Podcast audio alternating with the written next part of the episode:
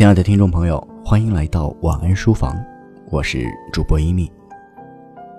今天给各位推荐的书是由很多封信组成的一本书，作者吴军博士是 IT 界的大牛，是谷歌中日韩搜索部门的创始人。书中收录整理了他与两个女儿的四十多封书信，内容涵盖了一个年轻人成长过程中会涉及到的种种问题。读完这本书，我自己最大的感受是想把它推荐给身边每一个有孩子的家长朋友。当然，对于正处在成长阶段的年轻人来说，读来也同样受益匪浅。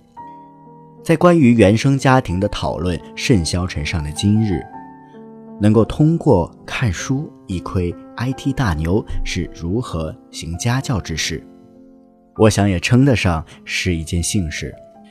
那么，他的这些信里都写了些什么呢？吴军平日里是通过电子邮件的方式跟孩子沟通的。书中的信件包含了两个儿女日常生活中大大小小的事情，就这件方式本身就包含了两件事。作为一个年轻人，我首先想到的是，在成长过程中，我们与父母是否有足够的沟通。沟通交流的内容又是什么？在我们需要帮助的时候，父母都是怎样帮助我们的？其次，沟通方式是怎样的？那些有价值的、有效率的沟通是如何实现的呢？在这些问题还不能够立刻在我心中得到答案的时候，我能判断的是，写信一定是最好的方式之一。写信的人对于自己想表达的事情。传递的是最为详细准确的，而对看的人而言也更轻松。正如吴军老师自己所说，写信能够避免不同意见而产生的争执，同时能够更加客观理性的对待另一方。所谓家书抵万金，在这个时代里，它衍生出了更丰富的意涵。书中一共有四十封电子邮件。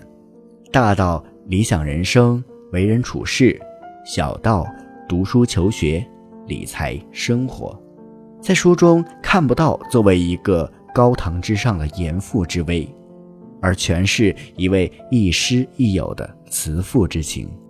书中没有任何关于女儿的指责、抱怨、要求之语，全是站在女儿的角度去给她做分析、给建议。或者讲述自身的切身故事，去帮助女儿面对问题、解决难题。这样的姿态与态度，其实也在言传身教地说明了与人沟通的方式。就比如说，他谈到为什么会限制女儿玩电子游戏的时间，而不限制她在户外娱乐的时间。吴军讲述了为什么人。会对一件事情上瘾，以及上瘾会带来些什么？电子游戏能够让人快速的获得快感，并且是及时反馈，但令人成瘾。当我们能够通过这种方式快速的获得快乐的多巴胺时，就容易上瘾。而对于需要长期坚持的长远目标，则会逐渐失去对其的耐性与坚持的能力。摆脱这种短期多巴胺的诱惑是成长路上的必经一课，因为人一旦习惯去获得短期的利益，他的境界也就高不起来了，可能永远不会追求更高的境界。有回报的事情和造成上瘾的事情常常没有直接交集，因为任何回报都不是白来的，都需要努力，而抵御诱惑。最根本的方式，是有一个长远的目标，因为目标长远需要坚持不懈的努力，这样就会对短期的诱惑而逐渐失去兴趣。而另一个方式是做一些有成就感的小事情，玩一个小时的 iPad，不能给生活带来多大直接的回报，而用这个时间去做一些。像打扫房间这样的小事，就能够让现在过去的时间产生了相应的回报。养成这样的习惯和平和的心态，日积月累，就能更好的去面对生活、工作中的种种困难。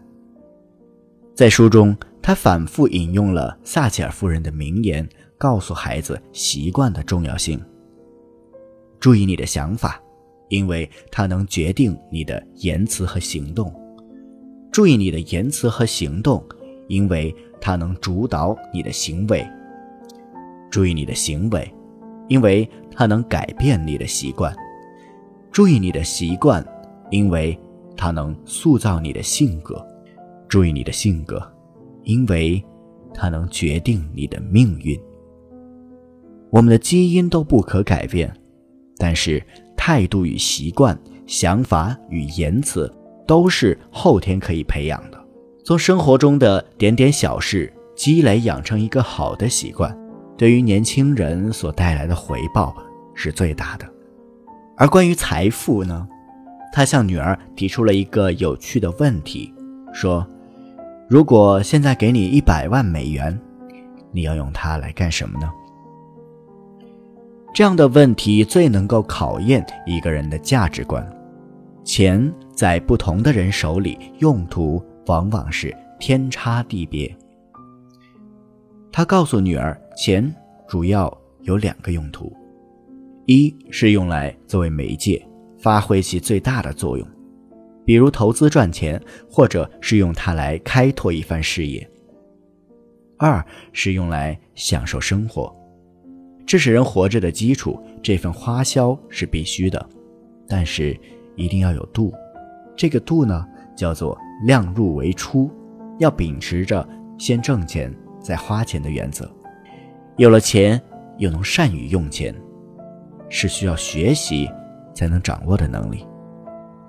在大部分年轻人还为着如何生存而开源节流的时候，吴军一开始就给女儿定下了一个关于财富的终极目标。在这个终极目标之后，再看待当下付出的价值投资和对待回报的心态，就有了一个最底层的基础。理解钱的用途，学会挣钱的本领，然后用平和的心态。去面对眼前的芝麻与西瓜，让人生的每一个阶段都能游刃有余。我想，理解了这一点，关于节俭理财方面的大部分烦恼也就少了很多。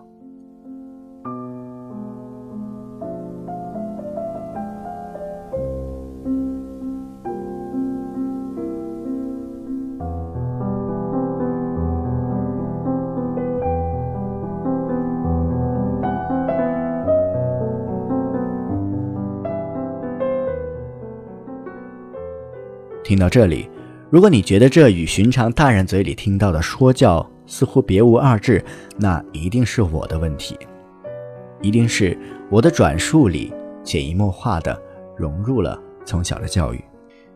在我的成长过程中，不断的有人对我说：“你要这样。”我的父母、老师、同学对我说：“你应该这样。”他们总是热情的给我指引着道路。他们似乎总想安排一条他们认为好的道路，让我顺着走下去，整天喋喋不休地说：“就这样准没错，你看，前面就是你需要的一切。”这个时候，我一下子就迷惑了。我会想，他们怎么知道我一定需要那些东西呢？现在的我，是一个上了发条的机器吗？我想，这也是这本书的特殊之处。他在书中所讲述的种种道理和故事，并不是高高在上的耳提面命式的训教，而是在女儿遇到困惑时对她的耐心忠告。如果你也遇到这样的困惑，这样的忠告就是让你少走一段弯路的金玉良言。如果你希望告诉孩子道理，也应该去学学吴军的态度。用平和的态度和平等的姿态去讲述自己的建议，转述这些大道理是十分无趣并且效率低下的。用自己的阅读体会和生活经验相结合，形成自己的想法，从书中他对女儿的教诲中跳脱出来，不是单方面的言听计从，而是客观理性的判断哪些是我没想到的，哪些是不适用的。我想，这也是这本书对于我来讲最大的价值所在。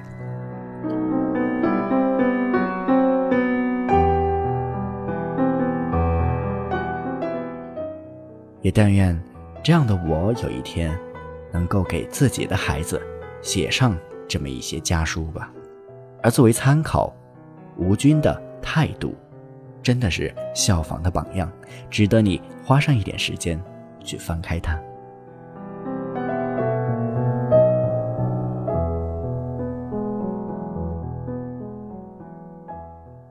晚安书房，我是一米，今天的分享就到这里。